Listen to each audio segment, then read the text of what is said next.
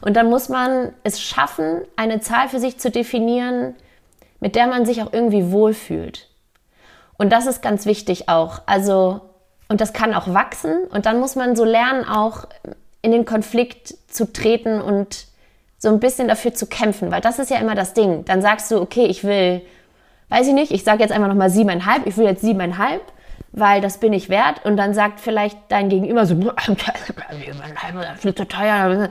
Und dann nicht einzuknicken, ist halt so krass. Und der, der Zaubermoment ist halt der, in dem du wirklich ruhig bist und sagst, nein, ich bin das wert.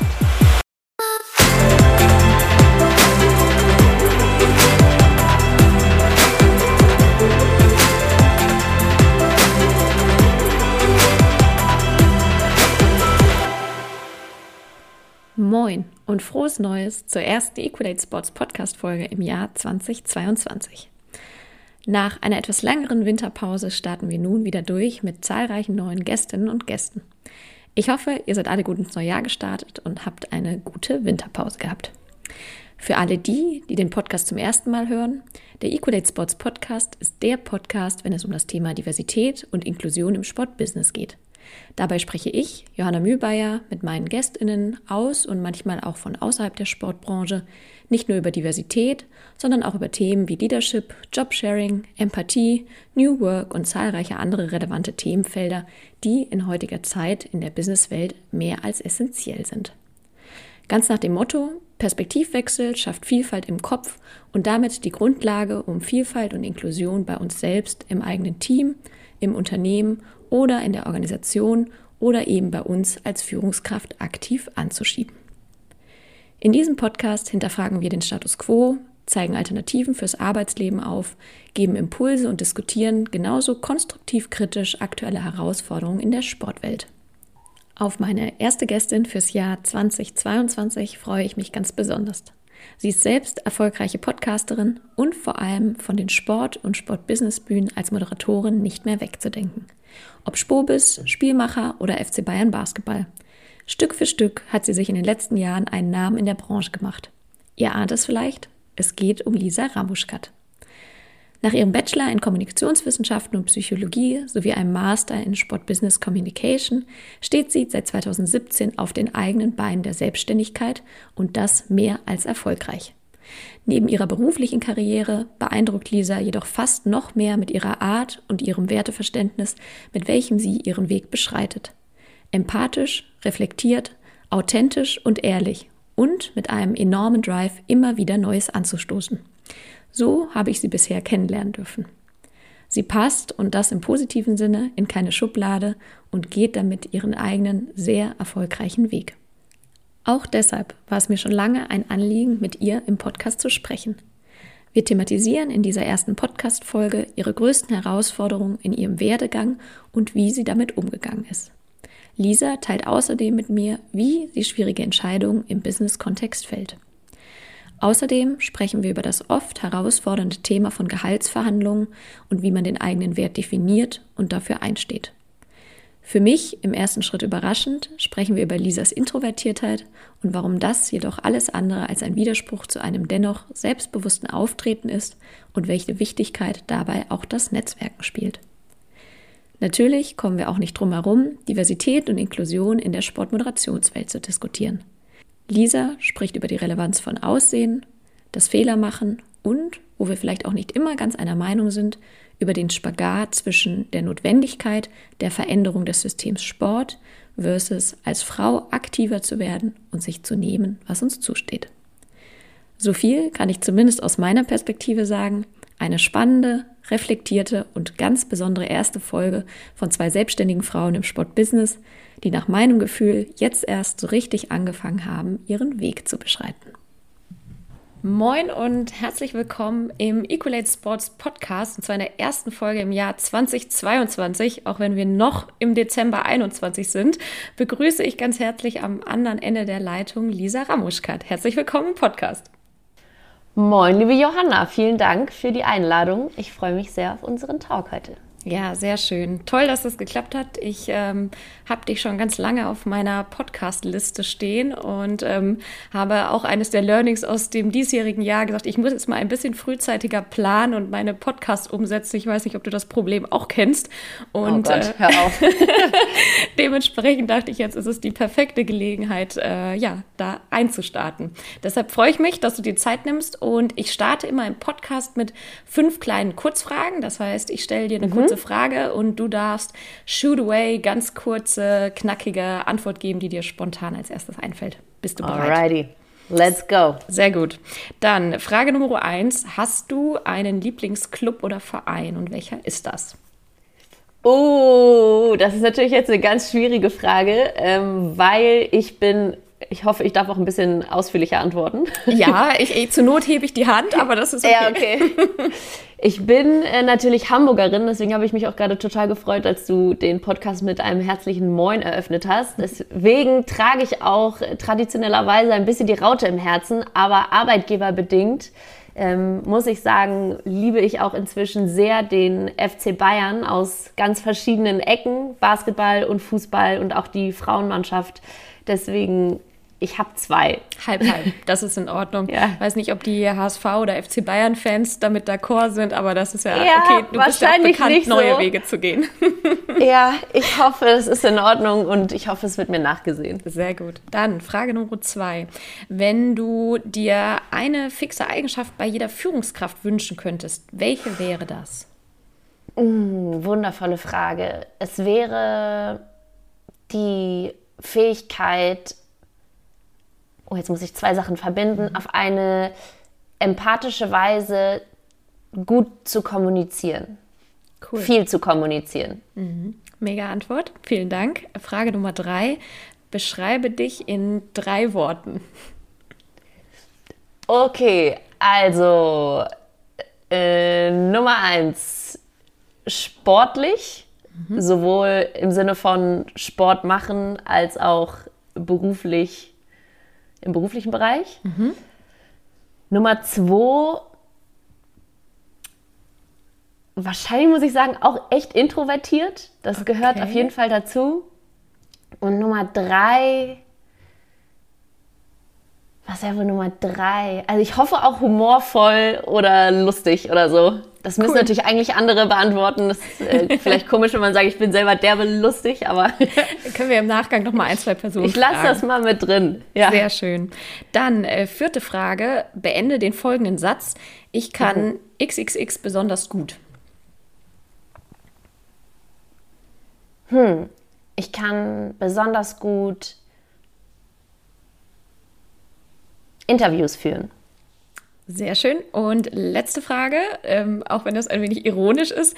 Wenn du eine ja. Person im Sport oder im Sportbusiness interviewen könntest, wer wäre das denn und warum? Mm. Es wäre zum Beispiel, also tausend Leute. Die Liste mhm. ist äh, unendlich lang, aber warum auch immer fällt mir das jetzt gerade ein. Ich ist jetzt gar nicht so das, woran ich ständig denke.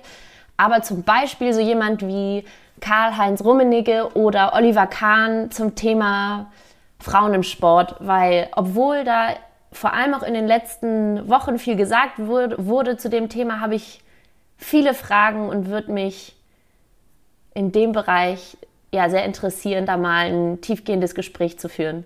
Aber auf der anderen Seite hier auch der Bock, mal Dirk Nowitzki eine Stunde lang zu interviewen oder, weiß ich nicht, Simone Biles oder es gibt ganz viele tolle Moderatorinnen, die mich aus beruflicher mhm. Ecke her oder dem Hintergrund her total interessieren. Cool. Liste ist lang, aber ich habe jetzt Olli und Karl-Heinz Karl genannt, deswegen äh, positioniere ja. ich mich da als mal so. Wir können uns ja aufteilen. Wenn wir beide zum Interview kriegen, übernimmst du den einen und ich den anderen. Ja, Oder wir machen es zusammen. ja, Sehr schön. Wir. Ja, vielen Dank fürs äh, spontane Antworten und dann lass uns doch gerne mal reinsteigen in ja, die Themen. Ähm, ich muss ehrlich gestehen, in der Vorbereitung für diesen Podcast habe ich mir natürlich auch einige Podcasts von dir, die du schon geführt hast, äh, also wo du selber zu Gast warst, angehört mhm. und ähm, fest festgestellt, dass es gar nicht so leicht ist, die Themen auf wenige zu reduzieren, äh, über die ich gerne mit dir sprechen mhm. wollen würde. Aber habe mir mal so ein bisschen so zwei Oberthemen rausgepickt. Das Thema, ja, ich sag mal, Karriere und Werdegang ja. und natürlich mhm. auch äh, dem Podcast und äh, unserer Leidenschaft entsprechend später auch so ein bisschen aufs Thema Diversität zu sprechen zu kommen.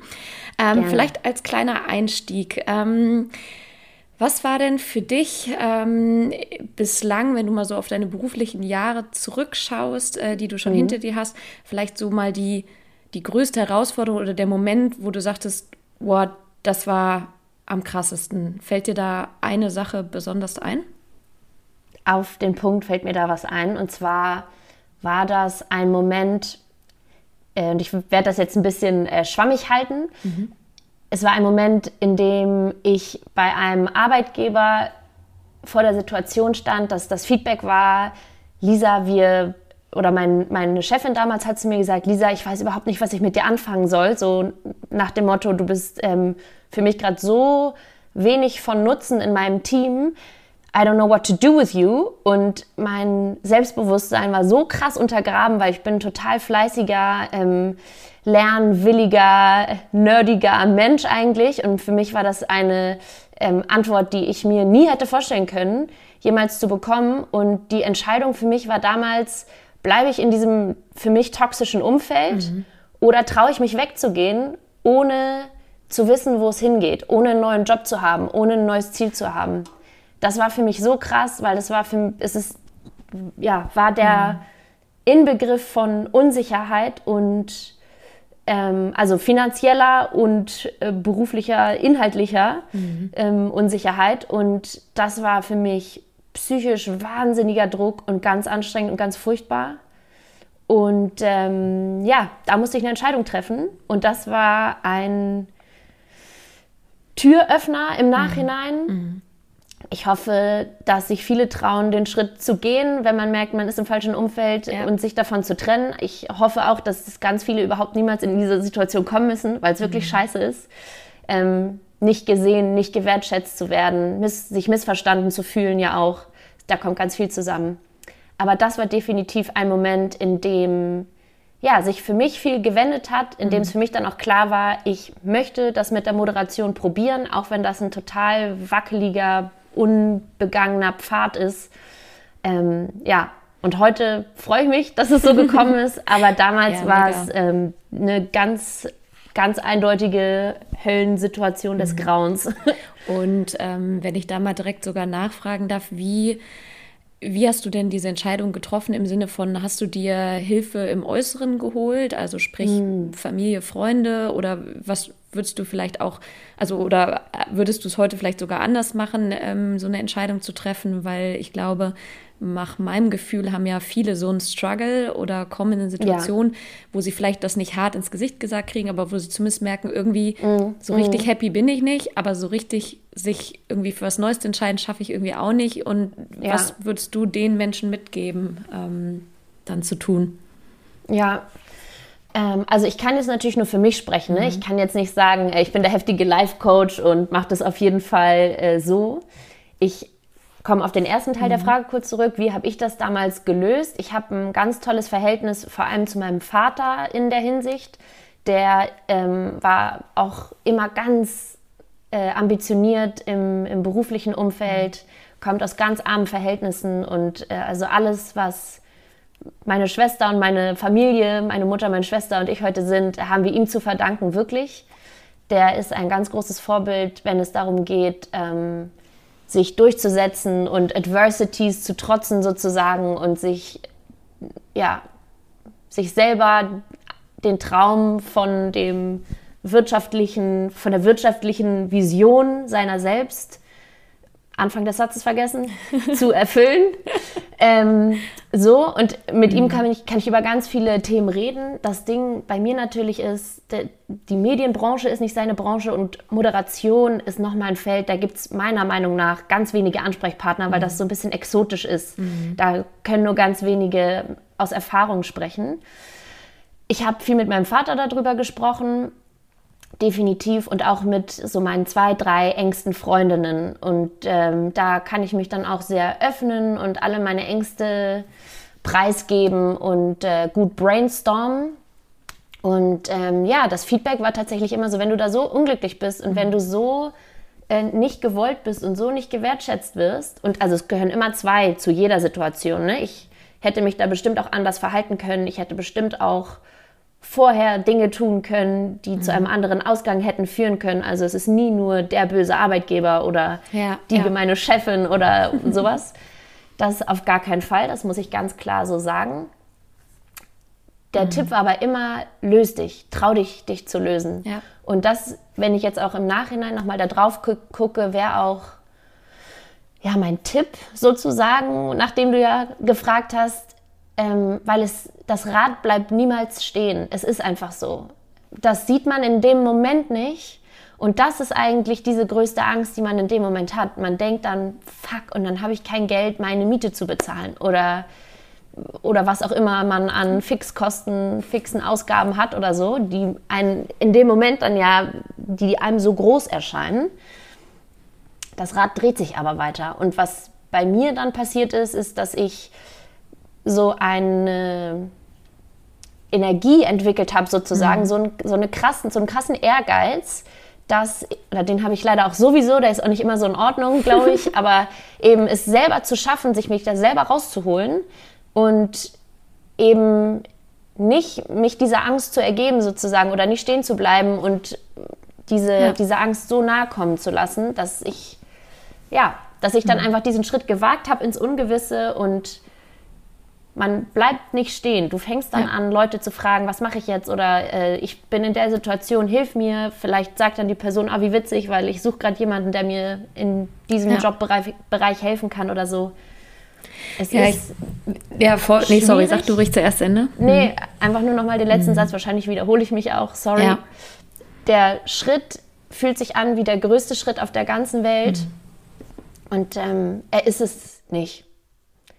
Cooler ist es, wenn man direkt schon was hat, wenn du nicht ins Nichts kündigst oder ins Nichts trittst, definitiv, sondern einen kleinen Plan B hast.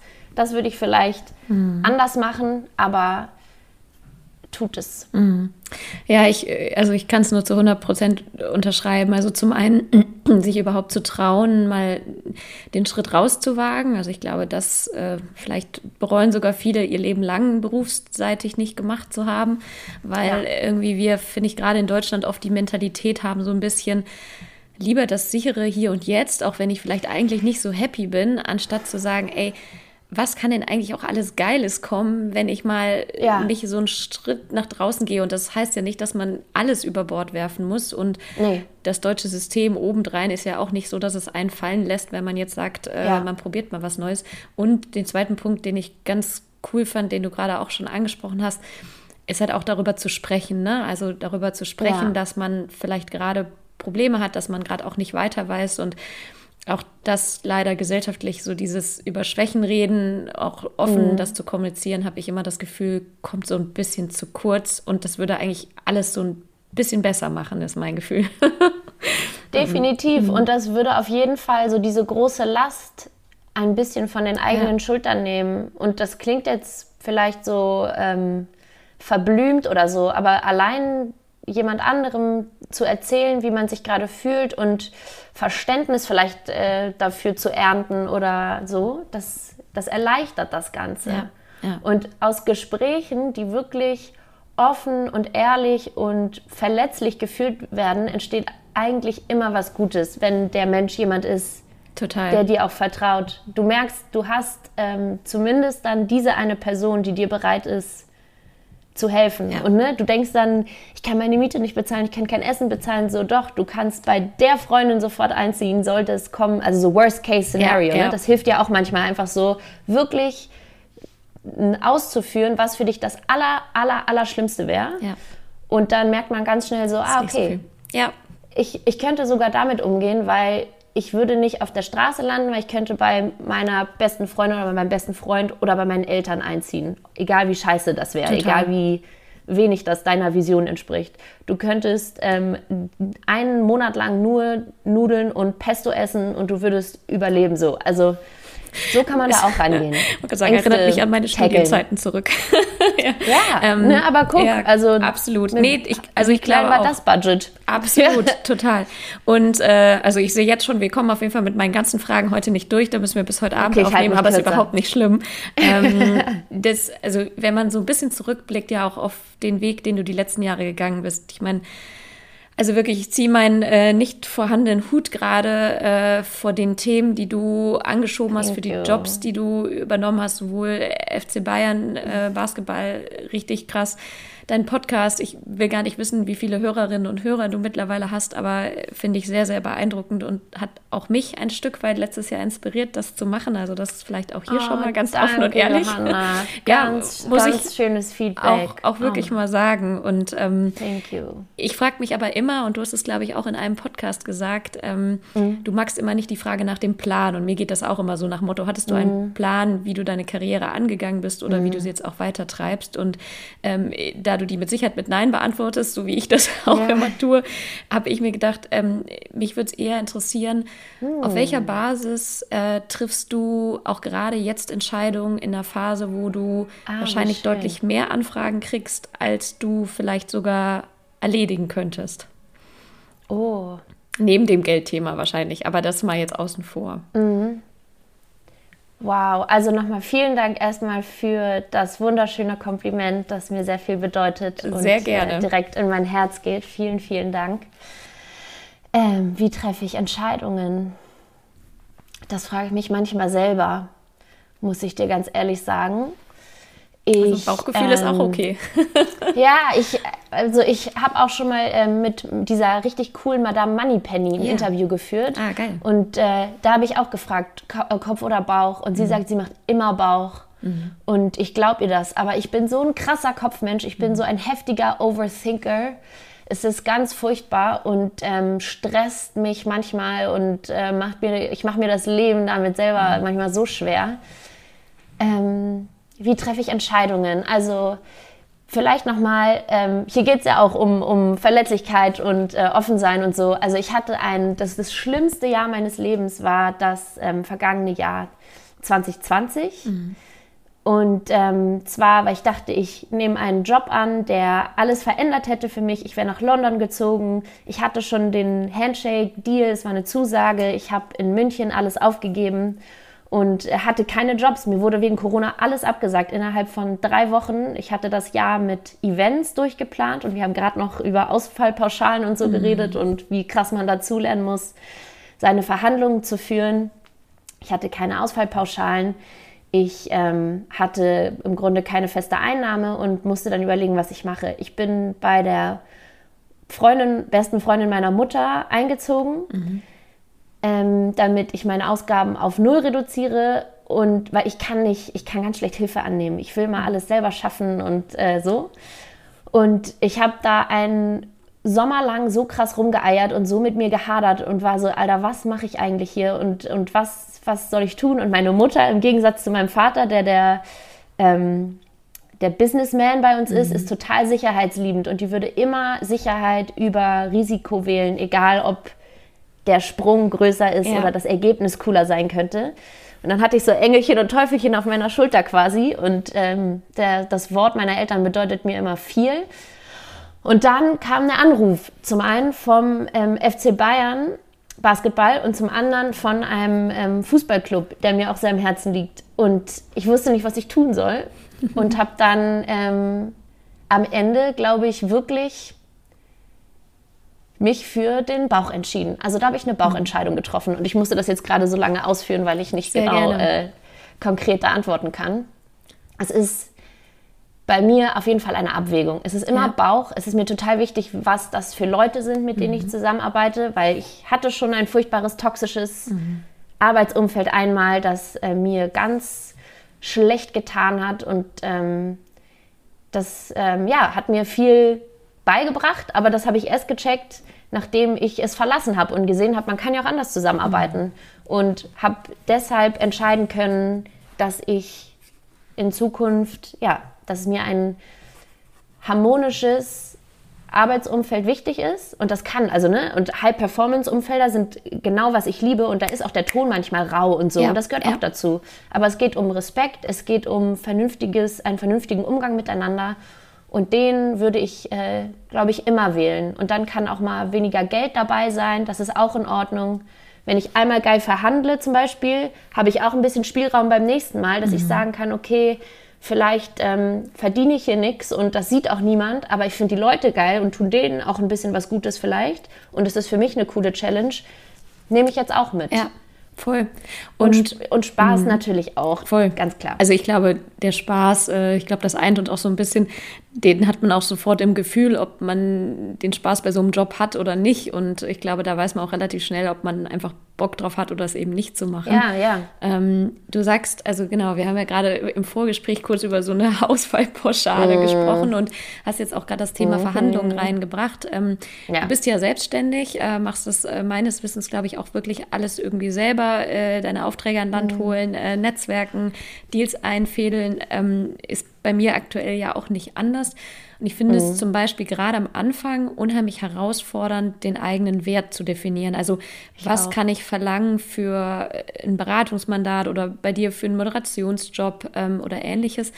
Ja. Wie bist du daran gegangen oder fällt dir das immer noch schwer? Und falls jetzt vielleicht nicht mehr so, wie hast du den Weg dahin gefunden? Und das ist ja für Gehaltsverhandlungen in einem fixen Job wahrscheinlich nichts anderes.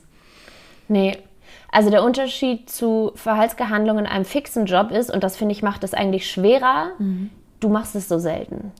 stimmt. Das hat ganz viel mit Übung zu tun ähm, und mit, ja, also vergleichen ist eigentlich scheiße natürlich, Ja. weil wir wollen uns nie vergleichen, aber wenn du immer in deinem festen Arbeitsumfeld bist, dann vergleichst du dich natürlich mit dem, was du gerade hast oder mit jemandem, der auf deiner ähnlichen Position ist und die Sprünge sind anders.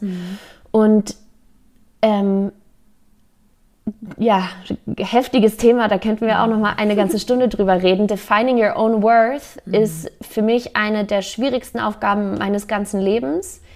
Ich kam aus diesem toxischen, und ich sage das jetzt immer so plakativ, es war Ja. nicht alles katastrophal, versteht mich nicht falsch, aber so aus einem Arbeitsumfeld, in dem ich das Gefühl hatte, dass ich eher klein gehalten wurde. Ähm, und da war mein Tagessatz mini. Und wenn man dann von diesem Minisatz ausgeht, und dann in die echte Welt sozusagen rausgeht, dann verkauft man sich anhand dieses Mini-Gehalts, Ja, weil das ist das Einzige, das du kennst. ja. Und das habe ich bis heute und das fällt mir bis heute wahnsinnig schwer, in die Verhandlungen mit dem richtigen Touch reinzugehen, weil inzwischen, also ist das das, mh, weiß ich nicht, 20-fache von dem von damals. Und manchmal ist es trotzdem noch zu wenig. Und ich habe leider keinen Manager. Ich hätte gerne einen manchmal, fällt mir aber auch wahnsinnig schwer, weil ich finde niemanden, dem ich so vertrauen würde, mich richtig zu vertreten tatsächlich. Auch nochmal ein anderes Thema. Aber du musst dich da reinfühlen und ich habe ganz viel dadurch gewonnen in diesem Jahr, dadurch, dass ich mit anderen Leuten gesprochen habe. Ich habe gesagt, hey, was würdest du eigentlich für so einen Job nehmen? Und da habe ich Zahlen gehört, die hätte ich nicht mehr getraut Ja. zu denken. Krass. Und dann ist das, also das ist der erste Schritt für mich Ja. gewesen. Erstmal so krass, es gibt Leute, die rufen für, weiß ich nicht, einen Vortrag, für den sie gebucht werden, der ja 45 Minuten dauert, 7.500 Euro auf. Ja, ich habe auch schon Preise gehört, da bin ich hinten rüber gekippt. So, ne? Und dann denkst du so, okay, und das war jetzt nicht irgendein unfassbarer Promi, sondern so der Homie, den du kennst. Ja. Und der nimmt siebeneinhalb. Was heißt das dann eigentlich für mich? So, wo kann ich reingehen? Und dann denkt man sich vielleicht eine Zahl aus, die höher ist, als man normal denkt. Und wahrscheinlich hören jetzt auch Leute zu oder so und denken sich so, ja, siebeneinhalb Mausi, wie süß. Aber ne, es, gibt, es gibt kein Limit nach oben und das ist Ja. das Ding. Und dann muss man es schaffen, eine Zahl für sich zu definieren, mit der man sich auch irgendwie wohlfühlt. Und das ist ganz wichtig auch. Also, und das kann auch wachsen und dann muss man so lernen, auch in den Konflikt zu treten und so ein bisschen dafür zu kämpfen, weil das ist ja immer das Ding. Dann sagst du, okay, ich will, weiß ich nicht, ich sage jetzt einfach nochmal siebeneinhalb, ich will jetzt siebeneinhalb, weil das bin ich wert. Und dann sagt vielleicht dein Gegenüber so, ist zu teuer. Und dann nicht einzuknicken, ist halt so krass. Ja. Und der, der Zaubermoment ist halt der, in dem du wirklich ruhig bist und sagst, nein, ich bin das wert. Und wenn ihr das nicht zahlen möchtet, dann ist das in Ordnung. Dann kriege ich das bei meinem nächsten Job rein. So, und natürlich immer annähern und offen sein und vernünftig an die Sache rangehen. Gell? Ja. Also kann ich vielleicht noch runtergehen? Wie weit fühlt es sich gut an? Wie weit lohnt es sich überhaupt wirtschaftlich für mich? Ähm, aber das ist ein wirklich magischer Moment, wenn man an dem Punkt ist zu sagen, nee, das ist mir wirklich zu wenig Geld, weil ich bin wirklich mehr wert. Und das Ja. ist ganz schön. Und das muss man Ja. mit jeder Verhandlung wieder lernen und so. Und das ist wirklich, ich glaube, ich, ich, glaub, ich werde mich da nie dran gewöhnen. Hast du denn ähm, tatsächlich mal den Moment gehabt, wo du dann einen Job abgelehnt hast, weil die Gegenpartei nicht bereit war, den entsprechenden Wert zu zahlen? Ähm, also so ein, zwei Mal gab es Mhm. das bestimmt, aber dann waren das auch vielleicht eher kleinere Sachen oder Mhm. so. Also es gibt jetzt keine besondere Sache bei mir, wo ich so sagen würde, ja Ja. krass, und da sind wir uns echt überhaupt nicht einig geworden. Hier, was ja ein mega Ähm. gutes Zeichen ist, ne? Also zeigt ja dann auch, dass es gut war, dass du diesen Wert kommuniziert hast und dass der ja auch, und so sollte es ja auch sein, von der Gegenpartei gesehen wird. Und ich bin voll bei dir. Es gibt immer einen Verhandlungskorridor und das ist ja auch wichtig. Ähm, gerade wenn man ja auch anfängt, zum Beispiel sich erst selbstständig zu machen, dann muss man da auch so ein bisschen den Markt austesten. Aber ich habe das auch immer wieder, dass ich anzweifle, ob ich da jetzt irgendwie das und das an Geld für etwas nehmen kann. Wenn dann die Gegenpartei sofort Ja sagt, weißt du, es war Ich zu weiß, wenig. wenn die Gegenpartei sofort Ja sagt, denke ich immer so, scheiße, Ja, da war es auf ich jeden Fall viel zu wenig. Hey, aber dann so, und dann denke ich scheiße und ärgere mich wirklich kurz, weil ich Und beim dachte, nächsten jetzt Mal weißt du's. So, so, und dann sage ich aber beim Ja. nächsten Mal in Ordnung. Dann Ja. ähm, weiß ich einfach, dass ich noch ein bisschen höher pokern kann. Ja. Und so muss man das, glaube ich, auch am Ende des Tages ein bisschen sehen. Es ist Total. ein Spiel. Ja. Du musst klar wieder Thema vernünftig sein, irgendwie wissen, was brauche ich wirklich, um meine Fixkosten zu decken, um Mhm. äh, abends ruhig schlafen zu können. Riesiges Thema auch für Selbstständige, aber ähm, ja, Mhm. dann da eben auch so die Balance zu finden. Ja. Und ich gehe mal davon aus, dass du vorerst auch nicht planst, äh, dich in irgendwie fixe Anstellung wieder, äh, ich sag mal, rein zu committen, also im Sinne von einer wirklichen 100%-Anstellung, sondern Hm, wollte deine sagen, Selbstständigkeit tatsächlich genau noch Beim. Basketball bin ich ja Bist du so wahrscheinlich Angestellt. in Teilzeit angestellt oder Genau, so wahrscheinlich? genau. Ne? Ja, okay. Aber ansonsten ist erstmal dein Vorhaben auch, äh, die Projekte weiterzutreiben und das zu entwickeln. Ja, schon. Cool. Und ähm, was mich vielleicht dahingehend auch nochmal interessieren würde, mich hat es tatsächlich gerade überrascht, dass du dich als introvertiert äh, bezeichnet hast. ich würde sagen, also ich kenne dich bisher ja auch äh, zwar nur flüchtig ähm, und ansonsten die meisten kennen dich wahrscheinlich auch so durch das, wie du nach außen auftrittst. Obwohl du sehr unheimlich ja reflektiv bist, du unheimlich auch, glaube ich, offen über Stärken wie auch Schwächen kommunizierst, würde ich dich definitiv nicht als introvertiert bezeichnen, ähm, sondern eher als selbstbewusst und auch irgendwie outgoing. Wieso würdest du das von dir sagen? Ja, es ist ein interessantes Thema, das ich ähm, vor geraumer Zeit für mich so established habe sozusagen. Also ich bin definitiv offen und ich kann gut reden mit Menschen und habe keine Berührungsängste und so. Ähm, habe ich auf jeden Fall auch von meiner Mama gelernt, die einfach mit jedem Menschen innerhalb von einer Sekunde ein, eine Unterhaltung führen kann. Da fasst man sich an den Kopf. Ähm, aber auch witzig, wenn ich dich jetzt noch mal kurz spiegeln darf. Du hast gesagt, ähm, du hast gerade gesagt, du bist intro introvertiert, aber Mhm. ich sehe dich eigentlich als selbstbewusst. Ich bin ja nicht schüchtern. Nee, das introvertiert stimmt. heißt ja nicht Korrekt. Mhm. schüchtern. Introvertiert heißt, das hat mal jemand ähm, so erzählt und ich dachte auch immer, eigentlich ich bin voll extrovertiert. Und irgendwann habe ich mal, ich weiß gar nicht mehr, es war ein Berufstest und da kam raus, du bist so krass introvertiert. Und ich so, hä, überhaupt nicht? Weil ich es auch mit schüchtern gleichgesetzt habe. It's not the same ja thing. klär mich mal auf. Es Stimmt, ich ist- wüsste gar nicht ja. die genaue Definition.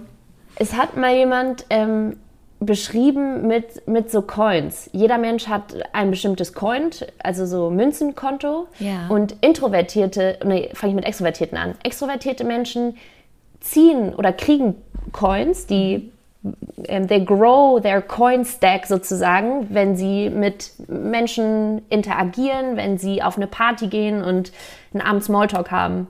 Und introvertierte Menschen, die geben Coins. Für jede Unterhaltung, die ein Smalltalk ist sozusagen, wo sie aus ihrer Comfort Zone sozusagen rausgehen müssen, mhm. da geben sie Coins. Und am Ende haben sie keine Coins mehr und dann ist sozusagen ähm, ja, der soziale Interaktions-Bank-Account so ein bisschen leer. Und darum geht es eigentlich.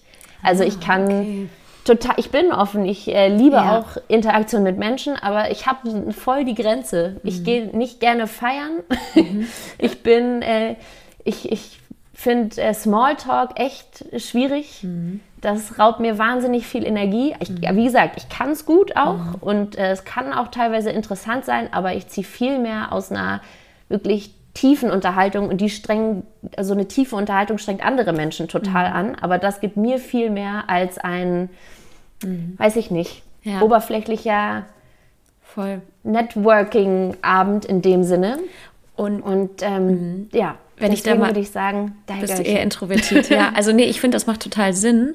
Was ich mich nur gerade frage, ist dann dein Joballtag zum Teil nicht super anstrengend, weil du ganz oft als Moderatorin ja auch, sag ich mal, vielleicht abseits von deinem, deinem Job bei FC Bayern, wo du natürlich auch die Leute und das Setting kennst, aber du ganz oft auf Veranstaltungen bist, mal für einen Tag oder für einen Nachmittag, dann quatschen dich viele Leute an und das ist ja fast alles nur Smalltalk und ähm, ist das für dich dann tatsächlich fast eher, also der Job mal außen vor, aber auch eher anstrengend?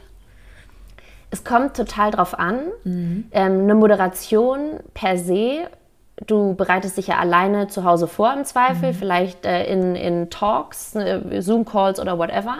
Aber da geht es ja total schnell, total tief eigentlich. Ne? Man mhm, ist im. Thema, man, mhm. man redet äh, nicht über, ach Mensch, wie geht's dir denn? ja, gut, ja, auch gut, ja. Oder und die Moni letztens so, das ist es ja nicht, sondern man kommt ja sehr schnell auf den Punkt mhm. und so ist dann ja auch oft der Panel Talk oder whatever we're ja. talking about. Und ähm, das Thema Netzwerken ist auch ganz interessant. Ich hasse Netzwerken im Sinne von, hallo, ich bin Lisa, ich bin Moderatorin, hier ist meine Karte. Mache ich nicht, bin ich nicht. Und so, das ist Netzwerken für viele Menschen wenn, und du hast vorhin auch gesagt, äh, ich habe keinen Manager und die mhm. Jobs, die ich bekommen habe, ähm, alle selber gemacht, so. Das sind alles Kontakte, aber ich würde nicht sagen, ähm, ein, ich sage es anders. Ein Freund von mir, ich zitiere jemanden, hat letztens zu mir gesagt, I don't network, I make friends. Ja, geil. Und das ist Mega. es bei mir sozusagen. Ne? Also ich sage jetzt nicht, ich habe tausend Freunde, ich würde sagen, ich habe ja. drei bis vier Freunde, Freunde.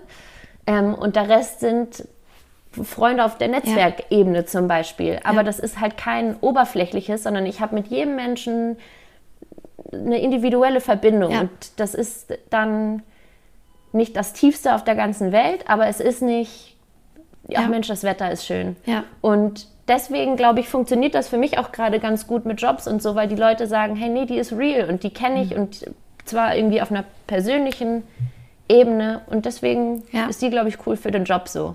Voll, ich glaube Does that auch, make sense? Mm, das macht total Sinn. Ich würde es auch zu 100 Prozent unterschreiben. Ich glaube, dieses Visitenkarten droppen, also ja, das gibt es auch immer noch. Äh, dann bist du irgendwie auf dem, weiß ich nicht, Spobis oder sonstigem und dann werden die Visitenkarten ausgetauscht. Das kann man machen, ist aus meiner Sicht nicht mehr zeitgemäß, weil eine Visitenkarte kann man mittlerweile auch bei LinkedIn irgendwie jede Person sozusagen einsehen. Und ich kann mich da also 100% mit identifizieren, weil ich auch merke, es reicht halt ein enges, vielleicht auch eher lieber ein bisschen kleineres Netzwerk zu haben, aber wo man genau die richtigen Leute hat, im Idealfall ja möglichst irgendwie heterogen, auch aus verschiedenen Branchen. Und Leute, wo du weißt, wenn du mal Rat brauchst, wenn du mal vielleicht eine Connection brauchst oder ähnliches, die kannst du anrufen, da hast du auch nicht das Gefühl, so du bist irgendwie Bittstellerin, weil das ist vielleicht auch irgendwie typisch weibliche Stereotype. Ich weiß es nicht, aber ich kann zumindest von mir sprechen. Ich mag nicht ja, dieses ja. irgendwo betteln gehen und ach, kann ich denn mal und kannst du mich mal verbinden, sondern auch das ist, glaube ich, so was, diesen eigenen Wert erkennen, dass Leute genauso Interesse haben, mit dir connected zu sein, wie du ein ja, Interesse total. hast, mit der Person connected zu sein. Ne?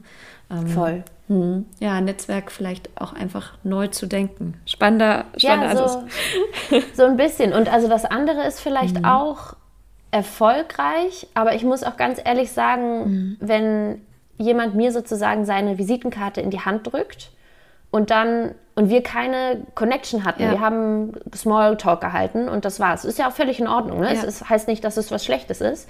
Aber wenn dann jemand so schreibt, hey, übrigens, ich habe eine Bitte, ich tue der Person den Gefallen dann auch gar nicht so gerne. Ich weiß Mhm. Ja, nicht, wie es ich. dir geht, Ja, aber weißt ich du, also wenn ich mit jemandem, auch wenn es nur fünf Minuten ist, eine Unterhaltung führe und die Person sagt so, hey, Hand aufs Herz, so, ich fühle mich hier gerade so unwohl und irgendwie kann ich mich mit niemandem identifizieren, so, das ist doch viel ehrlicher und viel Mhm. Voll. realer und dann sage ich doch, wenn der sich dann hinterher meldet oder die und sagt so, äh, übrigens, ich habe gesehen, ihr seid connected, ich würde so gern, so ja, gerne irgendwie, weil da Ja. war was. Ich finde auch, also da fließt ja auch wieder dieser Punkt Ehrlichkeit rein. Ne? Also ähm, Netwer Netzwerken geht nicht um, um einfach nur das Netzwerk vergrößern, sondern vielleicht offen und ehrlich zu kommunizieren, hey, ich habe hier vielleicht irgendwie ein Need oder ich komme hier nicht weiter und ich weiß, du bist irgendwie in der Branche gut vernetzt und ähm, meinst du, du könntest mal aushelfen. Wenn mir so jemand, also so jemand an mich mit sowas ranträgt oder herankommt, würde ich sagen, ja, sofort würde ich gucken, ob ich da irgendwie supporten kann. Wenn ich aber nur das Gefühl habe, ich werde irgendwie bei LinkedIn geaddet, aber es gibt irgendwie keine so Ja. richtige Intention dahinter und ähm, das ist so ein bisschen, weiß nicht, da wird auf irgendeinen Marketingzug aufgesprungen oder Mhm. so. Das fällt mir auch extrem schwer. Und da würde ich mich selber auch äh, schwer tun, glaube ich, so zu agieren. Cool. Ähm, mit Blick auf die Zeit, ich würde gerne auch noch Ja. mal ein bisschen auf die zweite, auf das zweite Themenspektrum, auch wenn ich wahrscheinlich noch eine Million andere Sachen mit dir besprechen will also, zum Thema wie du Karriere. magst, wir können auch ein bisschen überziehen. The boss. Ich, äh, ich schaue mal, was wir nachher noch äh, an weiteren Fragen kommen, je nachdem, wie lange wir jetzt beim Thema Diversität äh, hängen bleiben, weil also Ja. das uns ja durchaus auch eint, dass äh, ja wir mehr vor allem, ich glaube, Sichtbarkeit im allerersten Schritt für, für Frauen im Sport, also sowohl, ich sag mal, Mhm. auf dem Platz als auch aber im Sportbusiness lenken wollen. Und ich glaube, wir beide äh, ähnliche, aber vielleicht auch unterschiedliche Erfahrungen an der einen oder anderen Stelle im Business gesammelt haben. Und auch da, ähm, korrigiere mich aber gern, auch, glaube ich, so ein bisschen die Motivation und den Drive und das manchmal viel zu viele Stunden in der Woche arbeiten, irgendwie rausziehen, daran was zu verändern. Und ähm, du bist ja vor allem als Moderatorin unterwegs, hast dich darauf jetzt auch erstmal fokussiert. Mich würde tatsächlich mal so ein bisschen im ersten Schritt interessieren, wie nimmst du diese Moderatoren, Moderatorinnen-Welt wahr? Ähm, und beispielsweise bei Sky gibt es ja zum Beispiel auch sehr, sehr viele Frauen. Äh, Ist das irgendwie Thema? Tauscht man sich dazu untereinander aus? Und hast du das Gefühl, dass sich in der Branche da viel getan hat, seitdem du da aktiv bist? Vielschichtige Frage. Ja, sorry, es waren auch zu Ich viele Fragen in einem. Nein, nein, nein. Alles gut, alles gut. Ich fange mal an mit, hat sich was getan, Ja, seitdem gerne. ich da bin? Ich glaube total. Also mein Einstieg war ja tatsächlich auch so, ich war bei Sport 1 damals Social Mhm. Media Managerin, ganz klassisch, also überhaupt nicht ähm, im, also überhaupt nicht vor der Kamera und das war auch gar nicht mein Ziel. Ich hatte da ein Praktikum gekriegt und ich wollte unbedingt was mit Sport machen. Ich habe selber 17 Jahre lang Leistungssport betrieben, Feldhockey und wusste, ich will irgendwie in diesem Umfeld bleiben. Und ich war die, also es gab, glaube ich, eine schreibende Redakteurin damals im ganzen, in der ganzen Redaktion. Social war damals noch nicht mal Redaktion. Und da war Anna Kraft Moderatorin und Nele Schenker hat damals so ein bisschen angefangen. Und Laura von Torra war da. Kriege ich gerade nicht mehr so richtig zeitlich zusammen. Aber ich glaube, das war die äh, Konstellation. Und dann habe ich ähm, bei Social angefangen zu moderieren. Und es gab, also es ist einfach so krass, es gab einfach keine andere Frau. Es war so, äh, du bist eine Frau, Frauen sehen doch nett aus, so Krass, versuch ja. doch mal. ähm, und also seitdem hat sich das in meiner persönlichen Mhm. Wahrnehmung wahnsinnig geändert. Und das ist jetzt sechs oder sieben oder acht Jahre her. Ja. Let's make it seven. Ja. Die goldene Mitte. es hat sich total geändert. Es ist für mich viel selbstverständlicher, dass, oder in meiner Wahrnehmung ist es viel selbstverständlicher, dass Frauen vor der Kamera stehen. Ich finde das toll. Ich finde auch alle Mädels total cool, die vor der Kamera sind. Äh, In 99 Prozent der Fälle ist es auch eine ganz coole Connection immer. Wir unterstützen uns eigentlich alle. Wir reden ganz offen übereinander. Ich habe ein freundschaftliches Verhältnis zu fast allen von den Mädels. Cool. Man, kann ja, man kann ja auch nicht alle kennen so, Ja. aber ähm, das ist eine schöne Atmosphäre, ganz unterstützend, ganz wohlwollend und empowernd. Mm, ich glaube halt, es spiegelt überhaupt nicht die Realität sozusagen mhm. wieder. Das sind halt die, die man dann sieht und das ist ja schon mal ein toller Anfang. Aber, also und ich glaube, die Zahlen der schreibenden Journalistinnen wird immer größer und ja. auch der, weiß ich nicht, Chefinnen der Sendung, der CVDs und so weiter, Sendeleiterinnen. Aber ich glaube, das spiegelt sich jetzt nicht mhm. unbedingt ja. äh, korrekterweise wieder oder das ja. hält sich nicht die Waage so. Ja. Ich glaube schon, dass Frauen dann auch so ein bisschen aus optischen Gründen zusätzlich zur mhm. inhaltlichen Qualifikation vielleicht dann eher mal als vor der Kamera Posten gewählt werden sozusagen. Ähm, aber ja. Mhm. Und würdest du, also ähm, gerade weil du auch, also zum einen das Optische ansprichst, was ja immer mal wieder auch, weiß ich nicht, durch mhm. die Presse geht oder wo immer mal wieder mhm. Aufmerksamkeit ist oder aus meiner Sicht auch so ein bisschen dieses ähm, unterschiedliche Bewerten von Männern und Frauen mhm. im gleichen Job. Mhm. Also mein Gefühl ist, dass Frauen gerade in der Öffentlichkeit, also beispielsweise jetzt auch wie du hinter der Kamera, dass man deutlich kritischer oft betrachtet wird. Ähm, nicht nur, dass kommentiert wird, so nach Motto, was man anhat, was beim Mann nicht so oft passiert, aber vor allem mhm. auch mit Blick auf, wenn mal ein Fehler gemacht wird, dass das deutlich mhm. schärfer kritisiert wird als bei Männern. Ist das nur meine persönliche Wahrnehmung oder wie ist deine Sicht darauf oder deine Erfahrungen damit? Das ist auch total meine Wahrnehmung und ich frage mich aber inzwischen manchmal, ob ich mich da so ein bisschen drauf eingeschossen habe. Mhm. Weißt du, ob ich mich da nochmal mal lösen müsste. Mhm. Ähm, mm, also das ist aber auch Sportarten unterschiedlich und man ja. muss auch sagen, ich habe jetzt im Moment keine Sendung oder so, die so eine riesengroße Reichweite hat. Deswegen, mhm. also so wie, keine Ahnung, Fußball, Bundesliga, Topspiel, Samstagabend. Da, glaube ich, ist die Wahrscheinlichkeit viel höher, dass man sowieso Shit abbekommt, egal wer du bist, egal ja. was du tust, so ungefähr. Ja als wenn du, ähm, weiß ich nicht, was für Bayern moderierst oder bei mir die Basketball Euroleague so. Mhm. Ähm, ich bin da, ja, habe ich letztens noch witzigerweise drüber nachgedacht, weil ich habe, äh, kleine äh, Live-Story, ich habe einen Namen eines griechischen Spielers falsch ausgesprochen. Mhm. Oder dachte auch, er heißt leider anders. Deswegen, ich habe es meiner Meinung nach richtig ausgesprochen. Das war tatsächlich falsch. Es war dann postwendend ein Meme und einer unserer Jungs hat mir dieses Meme geschickt. Mhm. Und ich konnte nicht drüber lachen, mhm. weil mein Kopf war, wenn das mir jetzt zum Beispiel im Fußball passiert wäre, hätte ich jetzt einen Shit Shitstorm am Start ja. und meine Kompetenz würde grundlegend in Frage gestellt werden. Ja. Und dann dachte ich aber, wow, wie krass, dass ich das denke. Es passiert ja gar nicht. Mhm. mhm. Der Typ, der es mir geschickt hat, ähm, ist mir total wohlgesonnen und wollte mit mir darüber gemeinsam lachen, mhm. so, wollte mich verarschen, homie-mäßig. Und ich konnte nicht drüber lachen. Und dann dachte ich, okay, krass, vielleicht muss ich das Ganze nochmal, ja, für mich neu definieren, weil lange, lange Zeit, muss ich fairerweise sagen, ist mhm. es jetzt einfach nicht passiert. Ja. Ja. Und ganz viele von den Mädels und Frauen vor der Kamera, die ja auch einfach keine Fehler machen, weil das einfach heftige Profis und Maschinen sind, die ja, machen keine Fehler und denen passiert das deshalb nicht. Mhm.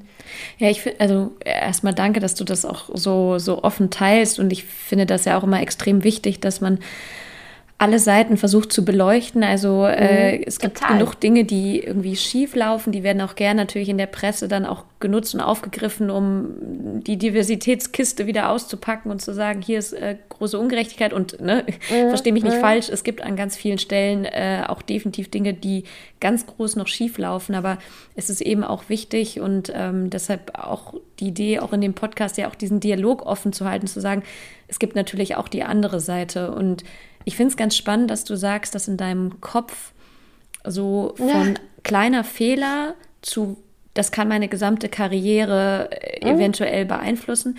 Da frage ich mich genau, zum einen natürlich, was so vielleicht auch eigene Glaubenssätze sind, aber viel stärker glaube ich auch, wie unsere Gesellschaft irgendwie bewertet, ne? Und wie sehr ja, ja, wir total. für kleine Fehler abgestraft werden, wo ich mich frage, Moment mal, müssten wir nicht viel stärker in unserer Gesellschaft dafür sensibilisieren, dass wir alle Menschen sind, dass wir alle Fehler machen können und dass das nicht grundsätzlich eine Kompetenz komplett in Frage stellt, wenn man zehn Jahre Erfahrung in so einer Branche oder in so einem Berufszweig mhm. hat. Ne? Ähm, hm.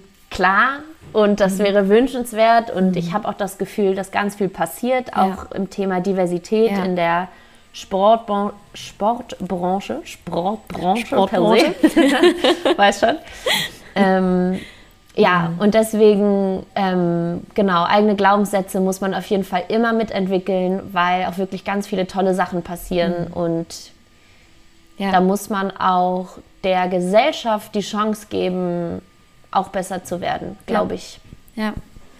Ja, ich aber auch da, ne, den möglichst versuchen, den Dialog offen zu halten und auch immer wieder die Themen sowohl zu sagen, die gut laufen, das finde ich genauso wichtig, wie aber auch zu sagen, das und das läuft nicht gut und dass das aber danach auch nicht dazu führt, dass, dass, dass der Austausch abgebrochen wird, ne, dass dann Menschen sagen, oh nee, oder weiß nicht, Männer sagen, nur jetzt nehme ich lieber gar keine Stellung mehr zu sowas, weil äh, im Zweifel ja. landet das halt ja. in irgendeiner Presse.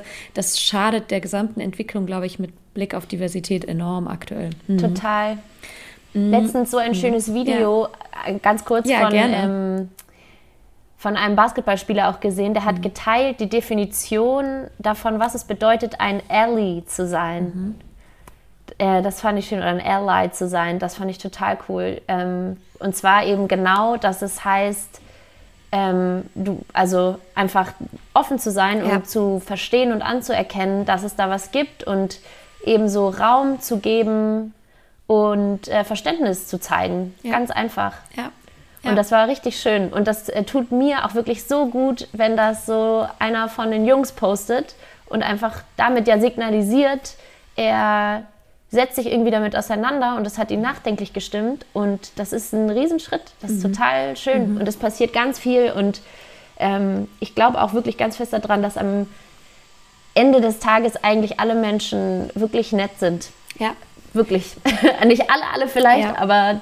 Ja, zumindest das Bedürfnis nach einer gewissen Harmonie haben. Ne? Und wie würdest du, also ich spreche mit ganz vielen Menschen gerade im Sport-Business-Kontext immer darüber, inwieweit muss sich das System verändern versus inwieweit mhm. muss die Person aktiv oder irgendwas mhm. verändern, damit ähm, damit es funktioniert. Und äh, ich weiß, wir hatten es auch mal an ein, zwei Punkten. Äh, einmal weiß ich sogar noch auf LinkedIn und das finde ich aber ja so schön, weil äh, ah, du ja. A, Dinge mhm. ja total offen kommunizierst, genauso wie ich und man dann ja auch drüber quatschen kann, so dieses Beispielsweise, es gibt keine Frauen ähm, im Sportbusiness oder sehr wenig in Führungspositionen, kann man ja grundsätzlich sagen, okay, was läuft vielleicht im System falsch ähm, oder was müsste man im System verändern, damit auch Frauen irgendwie da Bock drauf haben, sich bewerben mhm. oder halt auch einen mhm. Platz dort kriegen.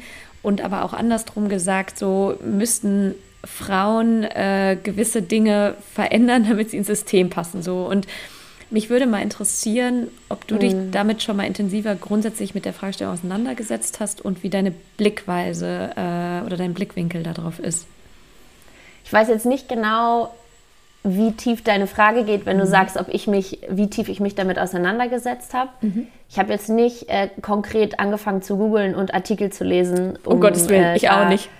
meine Knowledge. Äh, wie geht es genau um deine persönliche Meinung gerne? Doch total. Mhm. Ähm, eine ganz tolle Frau, riesen Fan von ihr, sie heißt Celine Flores Villas. Vielleicht yeah. kennen Sie einige yeah. LinkedIn-Influencerin, yeah. ganz inspirierende Frau.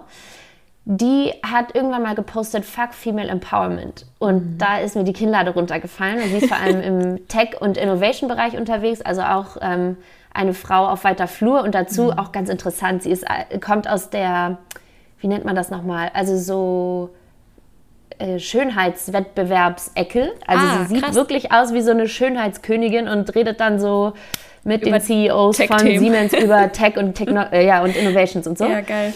Ähm, und sie macht es mega geil. Und da liegt, glaube ich, so ein bisschen der Hund begraben, meiner Meinung nach. Und jetzt rede ich zum vierten Mal über meine Eltern in diesem Podcast. Äh, Habe ich vorhin schon gedacht, viel zu viel, aber ist okay. Sie hat nämlich mal erzählt, dass ihre Mutter sie so krass erzogen hat, selbstbestimmt zu sein und alles auszuprobieren, was sie möchte und Trial and Error und wenn es mhm. nicht klappt, aufstehen, scheißegal, mach einfach weiter. Und auf der anderen Seite war mein weibliches Vorbild als Kind eine Mutter, die total sicherheitsliebend ist, deren höchstes Gut es ist, niemandem negativ in irgendeiner mhm. Weise aufzufallen. Klassische Rollentrennung zu Hause, Mutti zu Hause mit den Kindern mhm. hat gekocht und geputzt. Ähm, und also du verstehst, was ich hier ja, gerade für ein ja, Bild zeichne. Ja. Zum einen die, und, und Celines Mutter ist, glaube ich, auch ähm, auf jeden Fall äh, irgendwie selbstständig in irgendeiner Art und Weise oder auf jeden Fall mit beiden Beinen fest im Berufsleben. Und ich glaube so fest daran, dass so wie wir aufgezogen werden, das sehr stark definiert, wie wir in den Beruf treten. Und natürlich ist das einerseits System mhm. Und auf der anderen Seite, und das ist nämlich das, wo wir dann, mhm. du und ich, unter diesem Post so ein bisschen aneinander geraten sind, in Anführungsstrichen. Ich wollte gerade sagen. Geraten, wo sich unsere Meinungen getrennt haben. Ähm, ich glaube, der entscheidende Faktor ist das Selbstbewusstsein und das Selbstvertrauen. Mhm. Und egal wie wir aufgewachsen sind, können wir ab irgendeinem, an irgendeinem Punkt in unserem Leben erkennen, wo wir auf der Selbstbewusstseinsskala mhm. stehen und selbstständig Schritte einleiten, um dahin zu kommen, wo wir hinkommen möchten. Mhm. Und ich glaube, eine selbstbewusste Frau wie Celine, die ihr Leben lang nur gesehen hat, wie geil es sein kann, wenn du erhobenen Hauptes und stark und von dir überzeugt durch die Welt gehst sozusagen, wie einfach es dann sein kann. Und dann, wenn ich das auch möchte, mhm. dann muss ich an mir arbeiten. Und dann mhm. muss ich ähm, so, finde ich, mich einstellen, dass ich eben nicht davon eingeschüchtert bin, wenn nur Thomasse und Andreasse in der Runde sitzen. Und ich äh, weiß es mhm. selber, wie es ist. Und das kann schwer sein. Und so ein Raum voller Masculine Energy sozusagen oder auch so ein Spiel abends, das kann man sich, glaube ich, als Mann gar nicht vorstellen, wie krass diese maskuline Energie einfach an so einem Spieltag ist. Wirklich, das it's a real thing.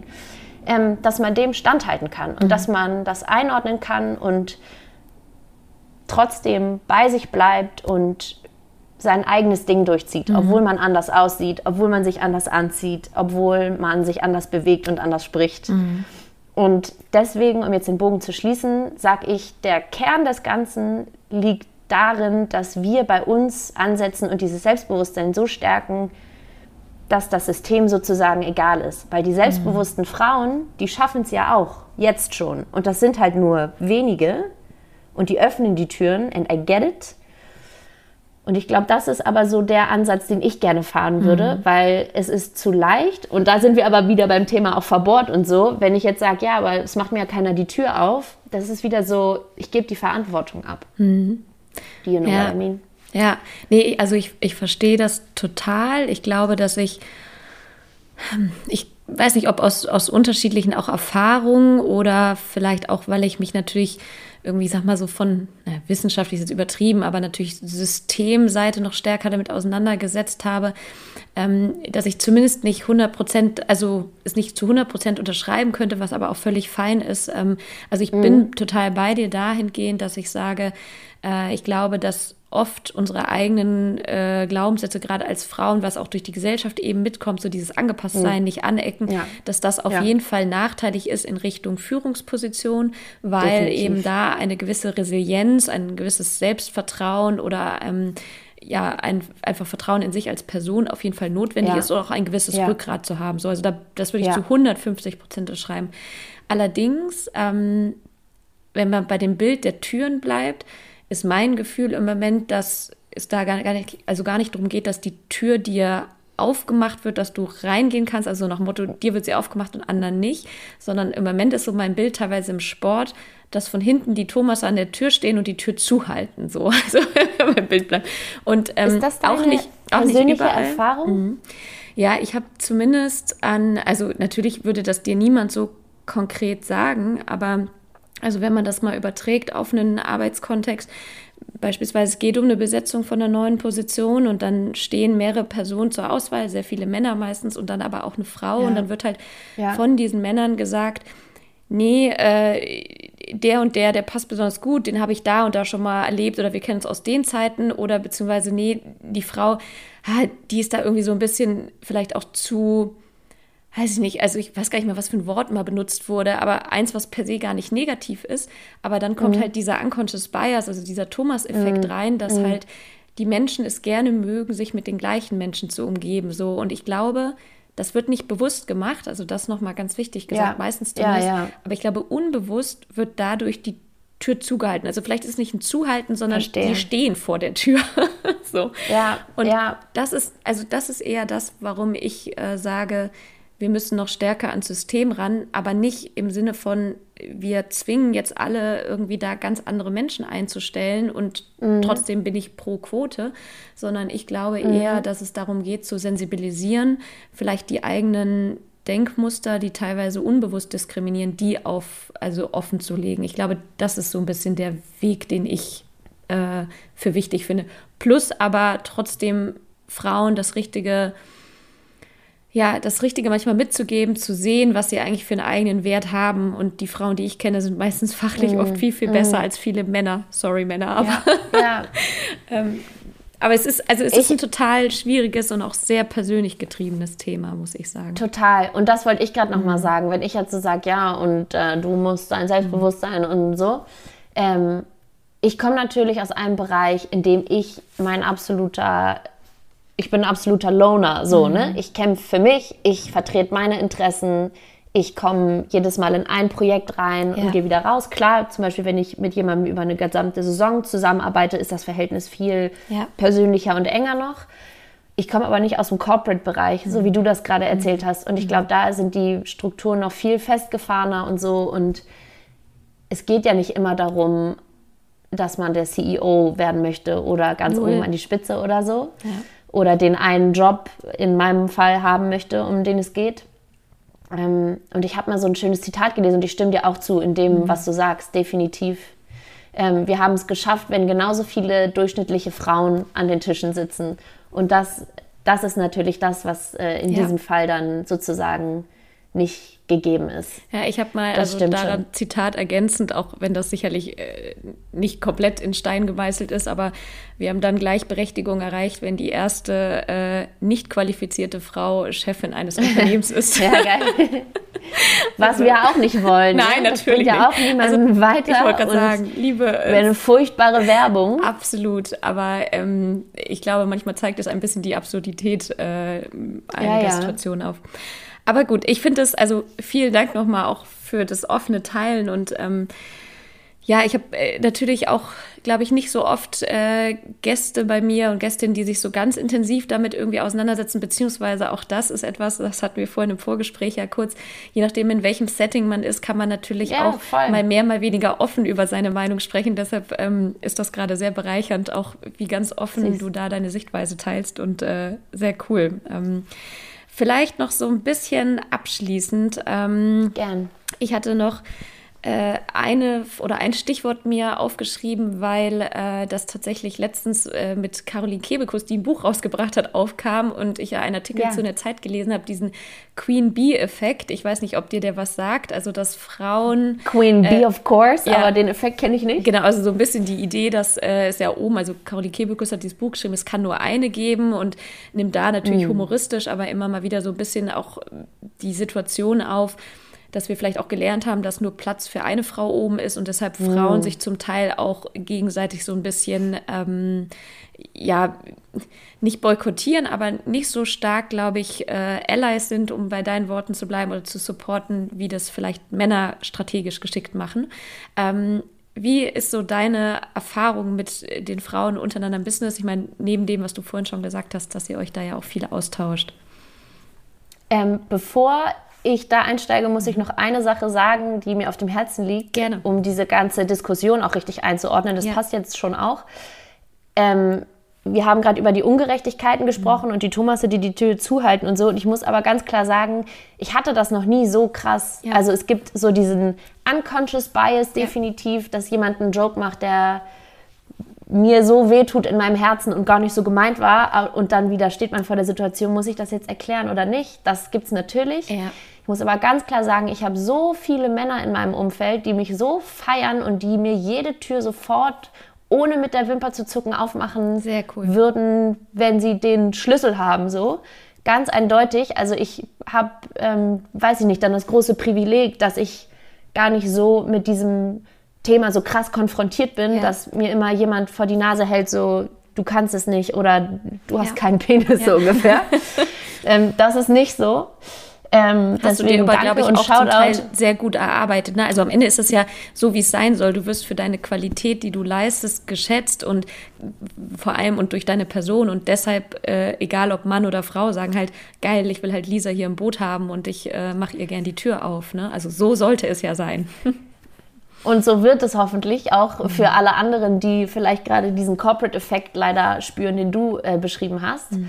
Und um jetzt auf die andere Frage zu ja. kommen, ähm, ich kann es nur noch mal betonen, dass ähm, ich, also eine Chefin hatte ich einmal, da hatte ich das Gefühl, dass da irgendein Problem war. Ich äh, kann es nicht so mhm. genau beschreiben. Wie gesagt, es gehören immer zwei dazu in jeder Situation. Keine Ahnung, was ich äh, ausgestrahlt habe oder tat was ähm, bestimmte Reaktionen hervorgerufen hat. Aber ansonsten ähm, ist es überhaupt nicht für mich so mit aus, ja. äh, Ausstechen und so ganz nett. Mir haben schon mehrmals Kolleginnen ähm, Nachrichten geschrieben oder mich angerufen und gesagt, hey, ich habe ein Jobangebot, ich kann es nicht nehmen oder es passt gerade ja. nicht in meine Lebensplanung, aber du passt ins Profil. Soll ich dich vorschlagen? Soll ich dich connecten? Ähm, Mega so, cool. Ganz also oft Austausch. Auch. Ja.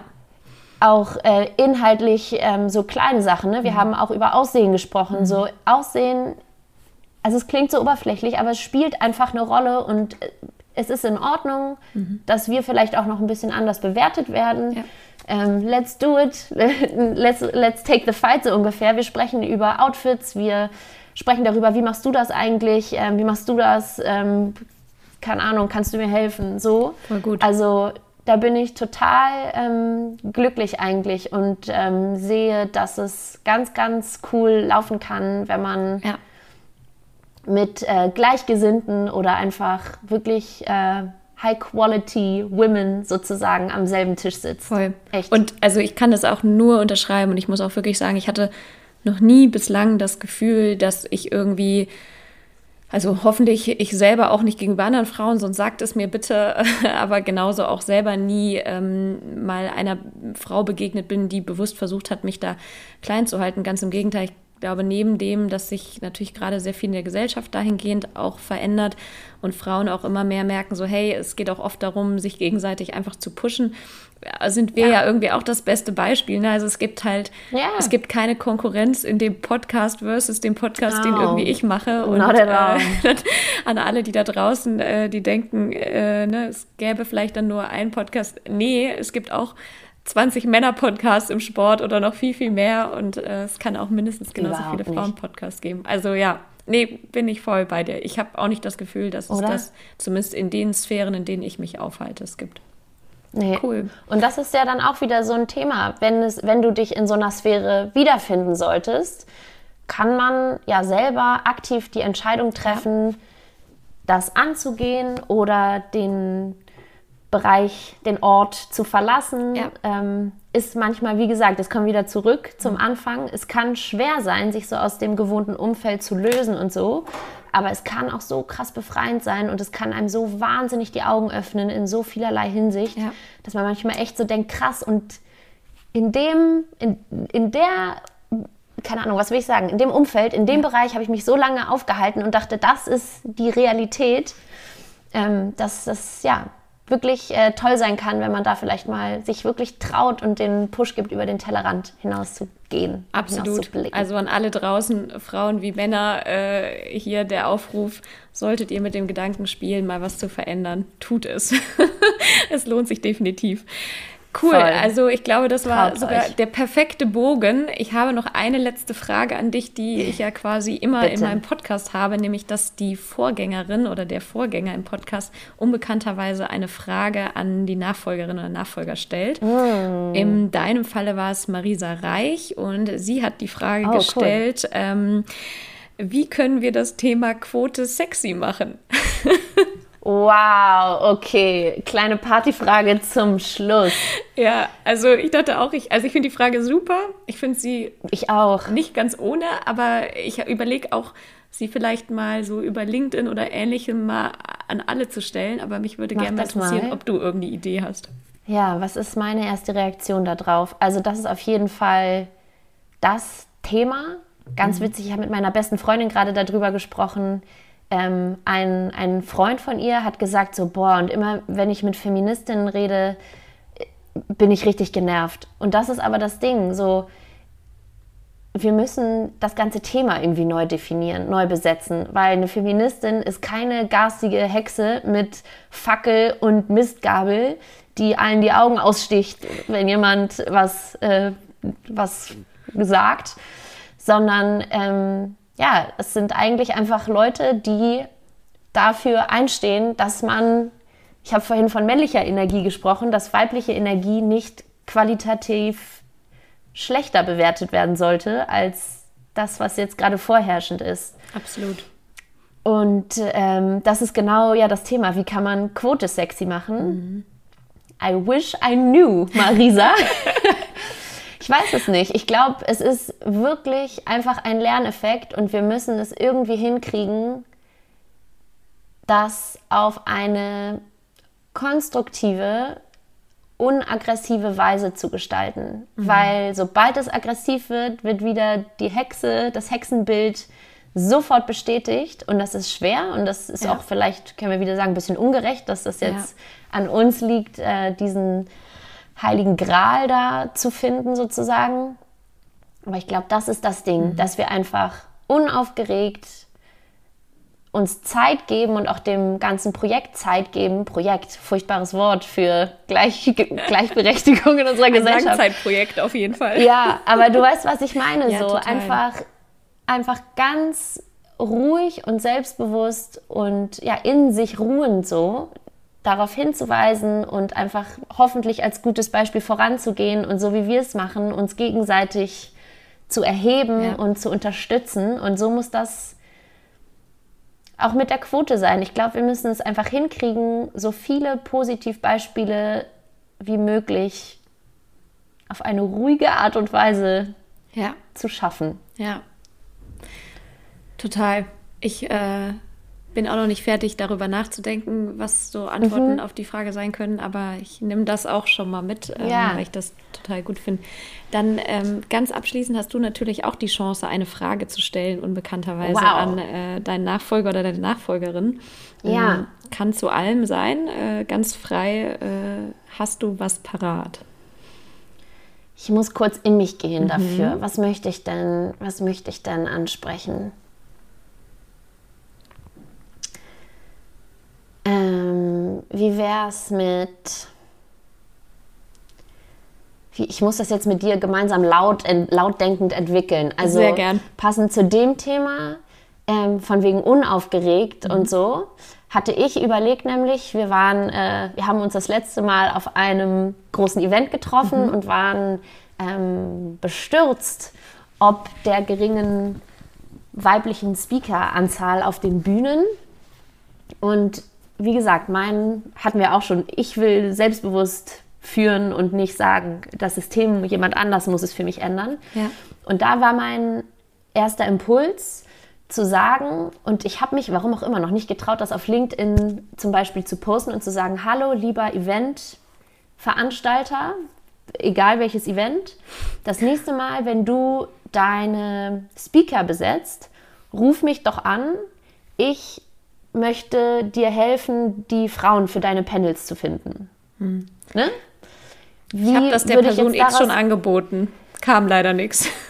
ja, also was würde ich daraus jetzt für eine Frage hm. entwickeln? Also vielleicht sowas wie lieber neuer Gesprächspartner von Johanna. Mhm. Wie mhm. kannst du was könnten wir helfen, tun? Ja, genau. Das hätte ich mehr jetzt auch Frauen mhm.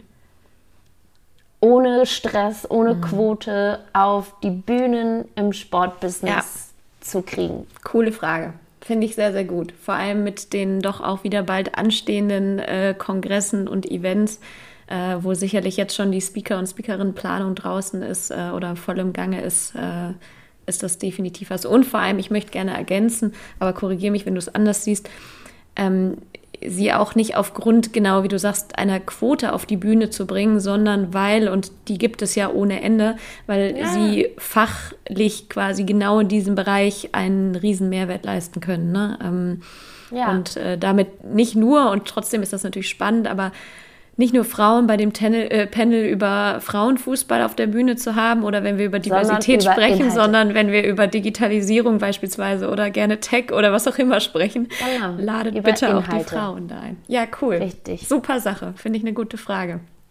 Vielen Dank. Und der Anruf, äh, Aufruf an alle, die es hören. Yes. Call me, wenn ihr jemanden braucht. Ja. Wir finden jemanden. Ganz easy. Und vielleicht genauso andersrum der Aufruf an alle Frauen, die das hier hören und sagen, sie haben äh, im Bereich XY Fachexpertise, können sie sich auch gerne bei uns melden, weil wir gerne sonst auch, wenn eine Lisa oder wenn ich angesprochen werden, wir ja auch sehr gerne Namen weiterreichen und connecten. Das Definitiv. Und äh, nicht da an sich selber zweifeln, dass man das vielleicht nicht kann. Ich bin mir sehr sicher, ihr könnt das. So. Auf jeden Fall. Chaka zum äh, Freitagnachmittag äh, im Dezember. Liebe Lisa, vielen, vielen Dank für deine Zeit, für deine Offenheit, für ja, alles, was du geteilt hast. Das hat riesen Spaß gemacht. Und ich werde nächstes Jahr auch öfter wohl, so wie es aussieht, in München sein. Dann ähm, werde cool. ich mich auf jeden Fall bei dir melden. Unbedingt, würde ich mich sehr freuen. Und, Danke. Ähm, ja, ansonsten gebührt tatsächlich dir das allerletzte Wort für den Podcast. Und ich sage schon mal Danke. Und auch wenn die Folge erst im Februar rauskommt, wünsche ich dir schon mal schöne Weihnachten und einen guten Rutsch. Ja. Danke, Johanna. Ich möchte mich zuerst mal bei dir bedanken, dass du mich eingeladen hast in deinen Podcast. Ich möchte dir ein ganz großes Lob aussprechen und äh, hoffentlich ein bisschen Motivation rüberschieben, auch dass du das so geil verfolgst und dich auch getraut hast, diesen Schritt zu gehen, dich damit selbstständig zu machen. Das muss man, wie schon elaboriert in der Folge, auch erstmal sich trauen und dann auch wirklich durchziehen. Ich hoffe, dass das Gespräch ähm, ganz viele Mädels und vielleicht auch Jungs da draußen irgendwie inspiriert hat und berührt hat. Ich würde mich wahnsinnig freuen, wenn ihr ja, Bescheid sagt, wenn das was mit euch gemacht hat, weil ich kann euch nur sagen, das ist wirklich das allerschönste Feedback, das man ja. kriegen kann. Nicht coolen Job gemacht, no, sondern es ist das Allerschönste zu hören. Danke, irgendwas, das du gesagt hast, hat mich inspiriert. Also traut euch äh, auch da wieder. Ich drücke allen die Daumen, dass das neue Jahr cool wird, voller neuer Abenteuer und aufregender ja, Situationen im Job vielleicht, dass ihr euch traut, ähm, Schritte zu machen, die ihr euch vielleicht sonst nicht traut zu tun. Und ähm, ja, the sky's the limit. Das war eine weitere Folge des Equalate Sports Podcast. Falls dir diese Folge gefallen hat, würde ich mich freuen, wenn du den Podcast bei Spotify abonnierst oder mir bei Apple sogar noch viel besser eine Bewertung dalassen würdest oder ihn auch dort abonnierst. Hast du sonst noch Ideen für spannende Gästinnen und Gäste, die in meinem Podcast definitiv nicht fehlen sollten? Dann schreibe mir gerne eine E-Mail an johanna at ecolate-sports.com oder kontaktiere mich gerne über Social Media. Hast du außerdem Interesse an Kooperation, an Zusammenarbeit oder Ideen für weitere Projekte? Dann scheue dich bitte nicht, gerne mit mir in Kontakt zu treten. Ich freue mich immer über den Austausch und Perspektivwechsel. Ich freue mich, wenn du das nächste Mal wieder dabei bist und wünsche dir einen schönen Tag. Bis bald, Johanna.